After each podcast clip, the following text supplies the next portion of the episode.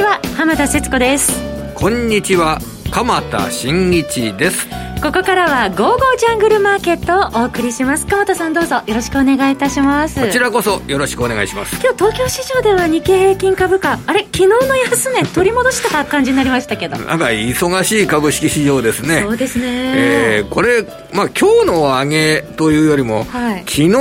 そんなに昨日あんなに下げる必要性はなかったのかなっていうような意識を持ってるんですけれども、はいえー、ただあのー、中国に関連するような経済及び株式市場で、はい、えー、ややこうブレーキをかけるような動きえー、このあたりが発動されてきたっていうのは、一つの注目点ですね、はい、まあ、今まで、これまではあの景気を良くする、雇用を良くする、えー、他のことはには目をつぶって、資産価格上昇には目をつぶって、えー、経済を良くするということに、まあ、人類が集中するようなね、えー、対コロナ政策、ここで、えー、まとまっていたものが、はい、ややその株式市場、マーケットの、えー、上昇に対して、えー、少し、えー、ブレーキを引くような動き、このあたりがですね、やっぱり中国の株式に関する印紙税の引き上げですとかね、はい、あのそう香港ですよね、えー、まあ、そういった動きにつながっているというふうに捉えるとですね、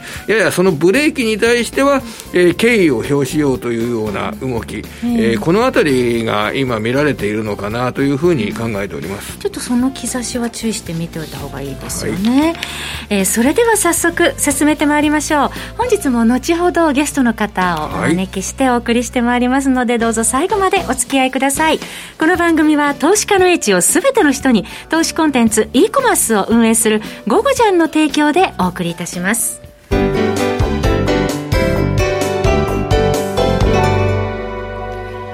改めまして鎌田さんに今日のマーケットを振り返ってい。ただきます、はい、あの、まあ、ニューヨークダウがですね、はい、今歴史上の高値を塗り替えているという状況なので、はい、もうあの株高の路線自体はこれは変化はないわけですよね。で、えー、今そこで、えー、ポイントになっているのがやっぱり今年の株式市場を見る上での一つのテーマは金利上昇とどのように付き合っていくかとい。うことがベースになります。で、今日はその金利上昇、で、その根元にあるのは何かといえば、これは、あの、需要の強さ、そしてインフレ率、はい、あの、物価の上昇、え、物価のが上昇するというような見方が強くなってくると、これ金利が上昇するわけですから、はい、あの、ベースになってるのは、やはり、は価格の状況、物価の状況、ここが大切になります。はい、で、インフレ率っていったものにそれが現れるわけですけれども、そのあたりに対して、えー、強い見方などが形成されてくると、これ、大抵のものは上がるという、マーケットでは上がるというような発想になります。はい、まあ、株式もやはりインフレに強い資産として好まれるので、インフレの時というのは株式は上がりやすくなる。そして商品相場ですね。はい、このところ上昇目立ちますが、あの、商品相場については金を除く貴金属、はい、それから原油、それから食料品ですね。はい、このあたりも商品相場が幅広く上昇しているというような状態にあります。今日は、あのね、あの、4時40分から、あお話を伺うことができるゲストの方は、あの、江森哲さんですけれども、はい、あの、もう、もともと商社で商品取引の仕事などをやられてた、銅の相場の状況などについて、実際実務を行ってたという形になる、まさに商品相場のスペシャリストですよね。すべてを知り尽くしてらっしゃる。まあ、このあたり私もですね、江森さんにお話を、ね、5分後ぐらいから伺うことができるのを楽しみにしてるんですけれども、はい、そのように、あの、ポイントになってるのはやはり今、インフレ色が強くなる、物価が上昇するというようなことをベースに価格が動いているという、はい、ところがあります。で、物価の上昇について、えー、今週の収穫としては、FRB のあのパウエル議長が、はい、えー、物価の上昇は一時的である。今起こっている物価の上昇は一時的であって、その、毎年毎年物価の上昇が懸念されるようなインフレ色が強まっているわけではない。だから、えー、金融緩和政策に変化は出ないということを議会証言で、えー、これ、認識、市場に認識を広げたということは、やっぱりニューヨーク市場、ニューヨークダウの新高値につながっているという現象というふうに考えております。はい、で、ここでポイントを押さえておきたいんですけど、うん、あのやはりそのインフレ率とともに今年のキーワードになるのが実質金利。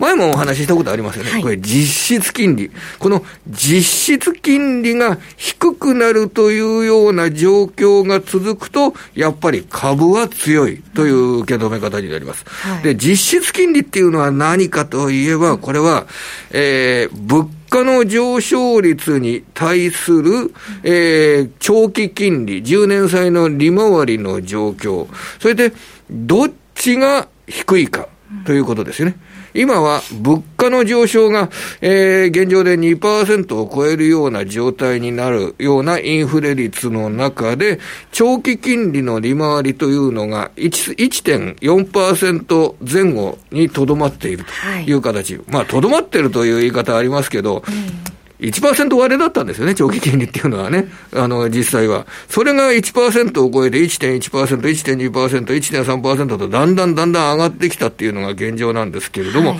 えこれが、あの、インフレ率が、あ高くなるというような状況になってくると、一般的に長期金利は上がるという状況になります。それで、インフレ率が高くなっていく状況の中で、長期金利の上昇が抑えられれば、これは、あの、お金を借りて何かに投資しようというような、はい、そういった気持ちが強くなるので、えー、株価にとってはプラスです。投資欲高まりますからね。つまり、あの、物の値段が上がっていっても、えー、えー、長期金利が低く抑えられる、うそういう状況が続くと、えー、株式投資にとってはプラスの状況が続くというような言い方ができます。はい、で、でも一方でその長長期金利の上昇に、そこで歯止めがかかるかっていうことですよね。うん、物価の上昇、そして長期金利の上昇。で、物価の上昇が止まるような状況になっても、長期金利利が上がるという状態になってくると、その長期金利が物価の上昇に対して高くなりすぎるという状況になった場合、うん、実質金利が低くなっ実質金利が、高くなってしまうという形になります。あの、物の価格の状況よりも、長期金利、お金を借りるための金利の方が高くなるというような状況になると、実質金利といったものが高くなるという形になるので、そうなると、あんまり儲かんなくなってくるんですよね。あの、金借りて、えー、商品に投資するっていうような、いろいろなものに投資するっていうようなことができなくなるので、はい、そうなった場合に株式市場にとっては、非常にショックが訪れますよね。はい、あの、その場合は、長期金利が高くなってくれば、その、その長期金利の金融商品に投資した方が得だって考える、あの、投資家が増えてくるので、一気に株式市場から債券市場にお金が逃げ出して、あの、株価が波乱になるというようなケース。こういったことが出てきますんでね、えー、そのあたり踏まえて、え今年についてはやはり、物価の状況がどうなるか、はい、そしてえ長期金利の状態が物価の状況に勝るのか、それとも、えー、引き物価よりも低い状態が続くのか、物価上昇率よりも低い状態が続くのか、はい、このあたりのを示す実質金利、はい、これがキーワードになるということを改めて認識しておきたいなと思っております。えー、それではこの後は、えー、ゲストの方と電話をつないでですね、今後のマーケットの見通しなどについてお話を伺っていきたいと思います。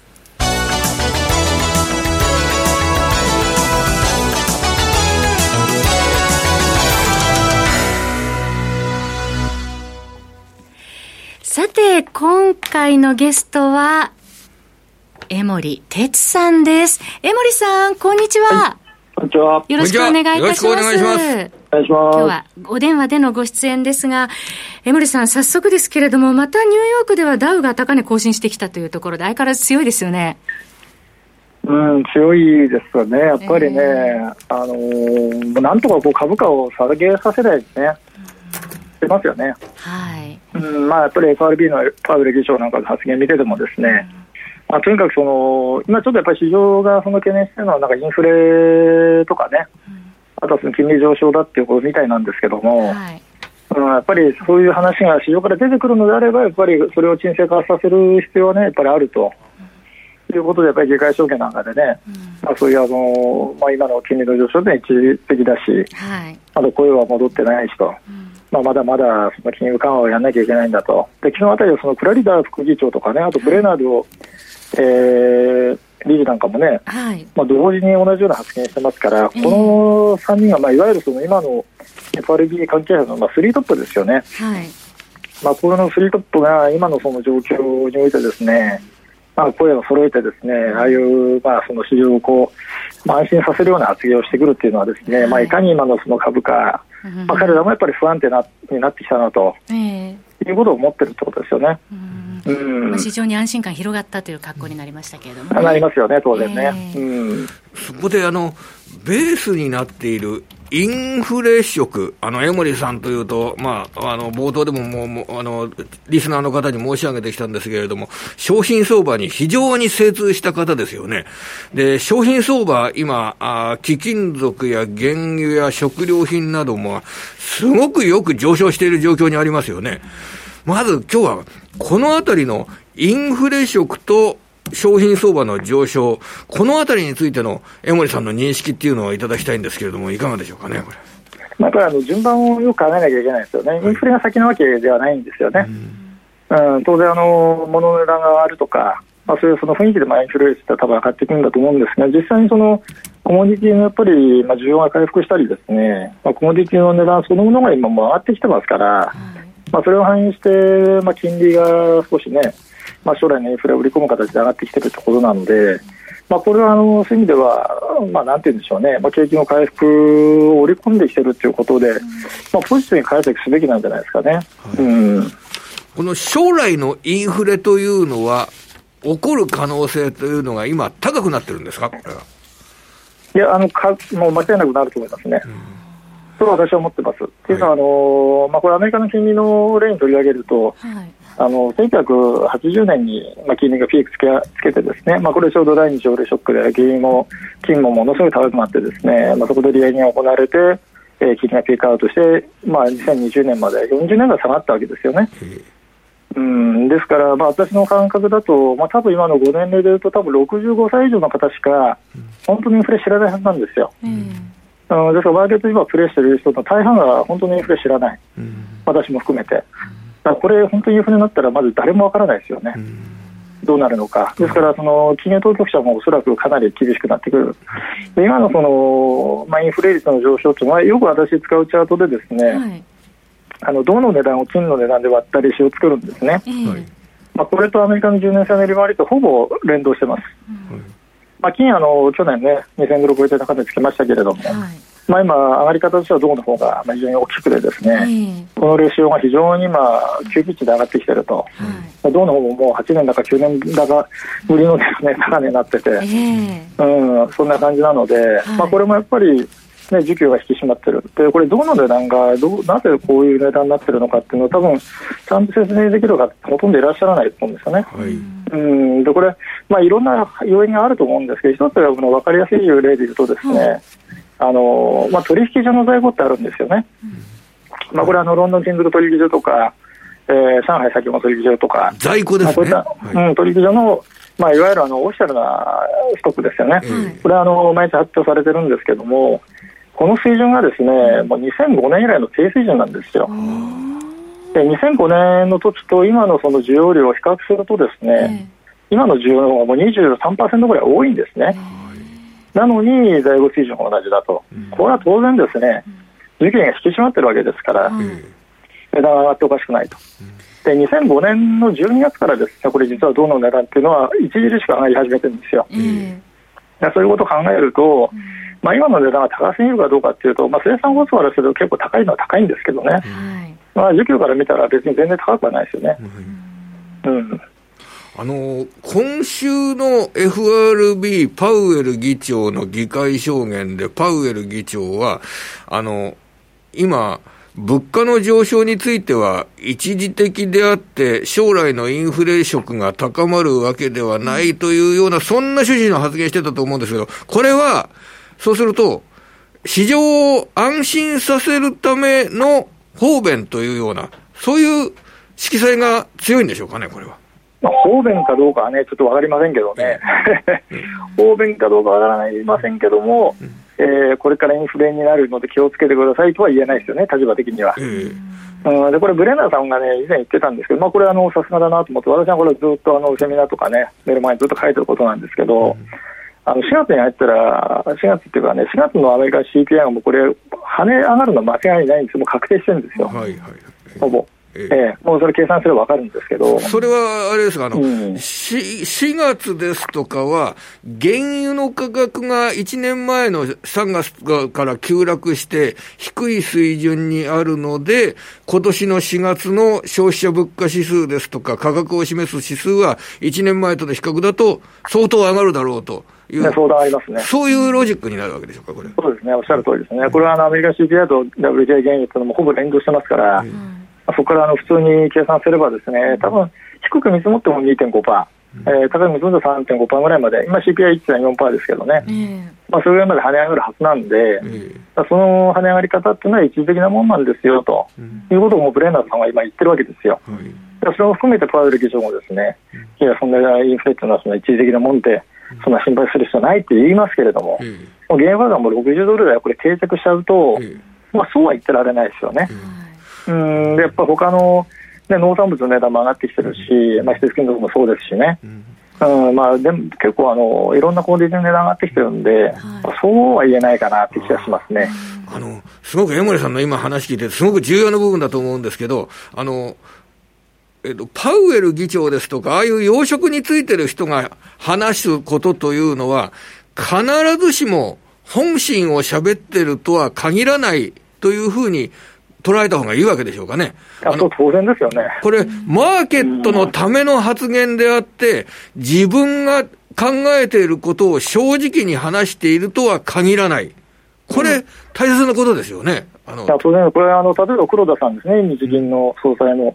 ETF は株価を支えるためにやってるわけではないと言ってますけれども、そんなのは支えるためにやってるのも誰も認めてるわけじゃないですか。うんもうそれは言えないですよね。はい、ただ一つね、例外があってですね、これあの面白いなと思うのは、あの ECB の人たち、まあ、特にあのラガルトさんもそうなんですけどね、うん、あのユーロ高になったら困るから介入するみたいなね、政策で、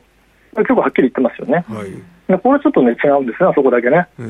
うん珍しいですけど、はい、でも今のあの江森さんのおっしゃることっていうのは、本当に取引をする方々にとっての、えー、頭の中に置いとくこととして、ものすごく大切なことですよね、これ。うんまあ、要人が何発言するかは大事なんですけど、うん、どういうと思って発言するかを知らないと意味がないですよね、聞いてもね。はい、はい。だから今の時点でその一時的なあの物価上昇に過ぎないっていうことを言ってるのは、それ言わなかったら、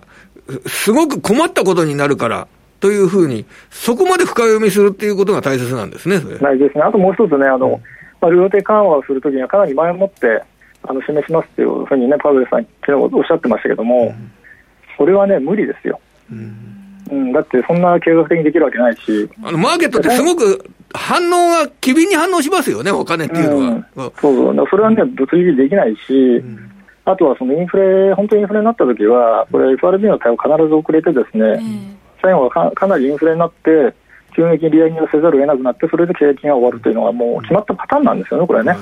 今回も必ずそうなると私は思ってますから、まあ、しばらくは全然大丈夫だと思いますけどね、何年かはね。最後は悲惨な終わり方になるとはもう確定してると思って、マーケット見てた方がいいと思いますね。それであの、将来のインフレ色が強くなるっていうようなことを前提にしながら、それで、あの、ただ、10年債の利回りがあんまり上がらないという状況になれば、え物の価格は上がるけど、金利は上がらない、えー、そして実質金利は低くなってるというような解釈から、株価にとってはプラスになるっていうような説が、えー、結構言う人が多いんですけど、これ説は、あのー、貫いていいんでしょうかね？あの国債を持ちきりの人はいいと思うんですよ。うん。うん、満期までね、ただあの、トレーディングやってる人たちは結構損出てるんで、今、はい、結構日本の機関投資家も投げてるんですよね、うん、米債とかね、投げるとこれ、逆に、まあ、最近価格下がって、金利上がっちゃうんで、えー、自分の首絞まっちゃうんですけどね、えー、うん、だから、FRB はそれ買って支えないと、金利が上がっちゃいますよね。うん10年債利回りの先行きはどういうふうに見ればいいでしょうかね、そうすると。いや、上がっていくんでしょうね、やっぱりね。やっぱり上がっていきますか、これは。もうだって2000、だから20年でも40年の金利の低下トレンドは私はも,、まあ、もう終わったと思ってますから、えー、ここからね、1年前の金利水準に戻るってことは、まあ、そうなった時は逆に株暴落してますよね。うんうん、あの景気がダメになって金利下がるはずなんで、うん、今度は。はい。今じゃあ、1.435%ぐらいまで昨日だと、あの一番10年債の利回りで高いところがありましたけど、これはやっぱり、えー、この半年間ぐらい、だんだんだんだん上がるというような、そういった考え方を取った方がいいわけでしょうかね、これ。いや、取った方がいいでしょうね。だって2005年、2006年の時っていうのは金利5%ですよ。うん今、たかだか1.3とか4でわーわー言ってるわけですよね。えー、それ、うん、もうね、えー、うん、ちょっとずれてますよね。えーそれ上がってる時っていうのは、株価はどうなるんでしょうかね、アメリカ株について慣れていくってことですよね。えー、当然あの、資金調達コスト上がっちゃうので、これ、企業は厳しいですよ。うん、ただ、その分あの、景気が良くなって、金融収益上がればいいわけですから、増えればいいわけですから。うんうん、そこですよね、最後はね。上がってる最中には株価が暴落するとか、そういうことはないっていう感じであのモデレートな上がり方であれば問題ないと思います、むしろ、むしろあの景気が良くなって金利が上がっていくって方が正しいわけで、今までは景気を支えるために金利低く、意図的に低くしてたわけですから、その必要がなくなったっていうことは、本来はポジティブに捉えるべきなんですよね。ただ、市場はやっぱりこの低金利、ゼロ金利、量的緩和にも慣れきっちゃってるんで、まあ、それがなくなると、まあ、最初はショックだと思いますけどね、まあ、本来はこれは経験よくよければやる必要はないはずですから、まあ、本来早めにねあの、やった方がいいと思うんですよね、やめるのをね。うん。さて、江森さん、グローバルマクロ戦略を取ってらっしゃる江森さんに伺いたいんですが、その将来のインフレに、えー、備えてですね、どのようなポートフォリオを組んで、今、備えておいたらよろしいんでしょうか、そのあたりちょっと伺いたいんですが。うん、そうですねインフレになるってことで全然するのであれば、えー、あのどの資産をですねメインで持ったらいいのかっていうのは、これ答えは簡単でですね、はい、コモディティですよ。コモディティ。もうこれはもう相関から見ればですね、えー、まあ過去の統計から見てももう誰が見ても明らかで、はい、コモディティ全般持った方がいいと。うん、えー、特に個別銘柄なんかでいうとですね、えー、あのプラチナは実はね、金よりもインフレ率の相関度高いんですよね。注目、今後の注目ですか。えー、はい。なので、まあ、値段が今、プラチナの方が金よりも安いので、えー、まあ、どうなるかもちろん、ね、誰も分かりませんけれども、はい、まあ、相対的な比較からすれば、非常に魅力的な、まあ、投資対象ではあるかなと思いますね。結構、需給も引き締まってるみたいですよね。そうなんですよね、うん。うん、それはあのであの統計でのこの間発表になってましたけどね、はい、逆にやっぱりあのラージキャップ、スモールキャップ、まあ、株の方が、えー、あのパフォーマンス悪いと思うんですよね、うん、そうなると。ですからあのまあ、株はあのもちろんメインで持ってたらいいと思うんですけど、はい、比率的には本当はあのコモディティと同じぐらいにした方がいいと思いますね。ま、あのこれはあの本音で。よくあの、江森さんは、あの、メルマガでも、えー、三分割法をよくお勧めされてらっしゃいますよね。はい、えー、ですから、今後、あの、まあ、市場もどうなるか分かりませんし、はい、現金もまあ3割からね、まあ、25%から3割ぐらい持ちながら、うん、残りはもう株とね、金ないしはあのコモディティですね、はい、プラチナとかね、まあ、コモディティと株をもう同じぐらいの比率にした方がいいと思いますね。はい、結構こう言うとね、ええー、と思われるかもしれないんだけれども、はい、過去そういうふうな統計が出てるんで、まあ、個別株でね、あのうまくやられる人はね、まあ、私の話聞いても私しょうがないと思うんですけど、あの本当の資産運用をとされる方は、はい、あのそうしないと、これ厳しくなりますね。はい。さて、あの、商品以外に、今最近ビットコインの上昇も目立っておりますけれども、これはどのように江森さんは捉えてらっしゃいますか？これはね、あのー、まあ、ものなんですよね。うん、要は、あのー、なんていうんですかね、通貨ではないので、はい、今、そのビットコインというものに対していくらの価値つけますかっていうのをみんなで決めてるっていうふうに捉えればですね、はい、いいだけいいだけで、であと、すごいその、年齢の高いですね、まあ、いわゆる重鎮と言われるような著名投資家ってみんな否定してるんですけども、はい、まあ、彼らも分かんないですよね、どういうもんなのか。うん、初めてのもんなんで、だから彼ら結構批判的に言うんですけど、うん、私はまああんまりそういうふうには思わないですけどね、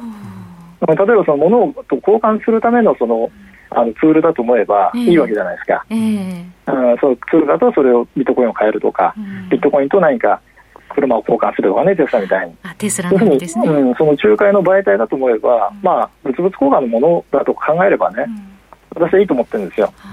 うん。じゃあまあポートフォリオの一つとして 今後は組み入れていくあ入れといたらいいと思いますよ、ビットコインについての逸話をちょっと紹介しますとね、はい、あの若者と親父の会話で、俺ビットコイン持ってるんだ。なんだお前、ビットコイン持ってるとお前5万ドルも、500万円も持ってるのか。親父、ビットコインで1ビットコインじゃなくてもっともっと細かい単位から持つことできるんだよ。っていうような会話が、えー、ある家庭ではあったそうですよ。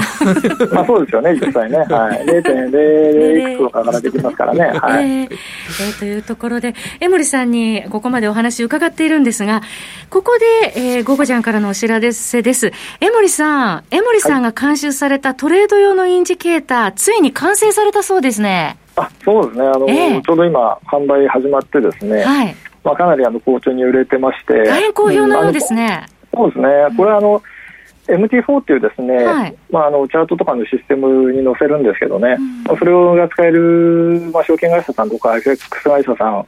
に口座開いてらっしゃればですね、はい、あの使えますんで、はい、うん、大体あの、まあ、基本的に使ってる方は多分為替やってる方多いと思うんですけど、えー、あのダウ平均とか日経平均とか、うん、あと金とか原油とか、まあ、そういったのもにも乗りますんで、はい、まあ、コモディティに取引してる人とかね、えー、あの株の指数を取引してる人もこれ使えますから。あうん、あのよくやっぱりトレードしてて、エントリーポイントがね、ど分かんないんだけれどもっていう方もね、ね。いらっしゃると思いますが、うん、まあ、要はあのトレンドの転換点を教えてくれるってものなんで。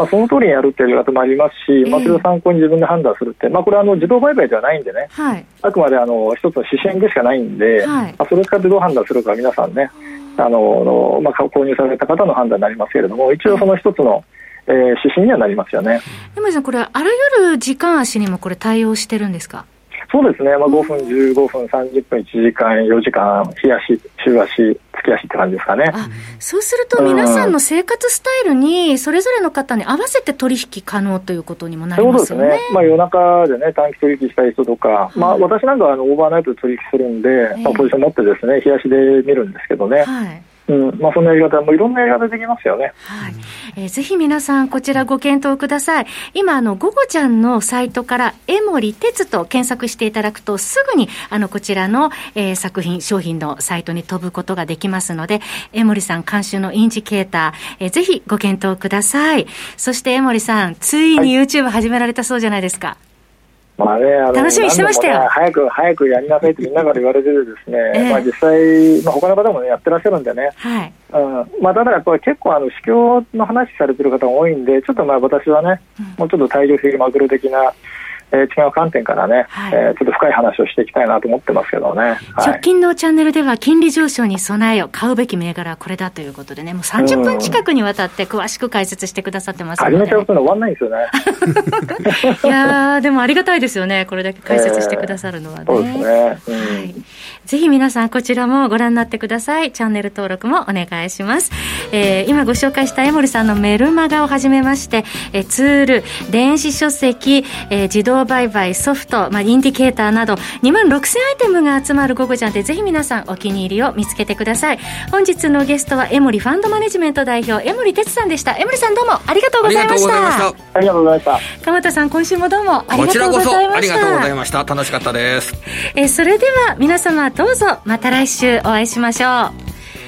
この番組は投資家の位置をすべての人に投資コンテンツ e コマースを運営する「ゴゴちゃん」の提供でお送りしました。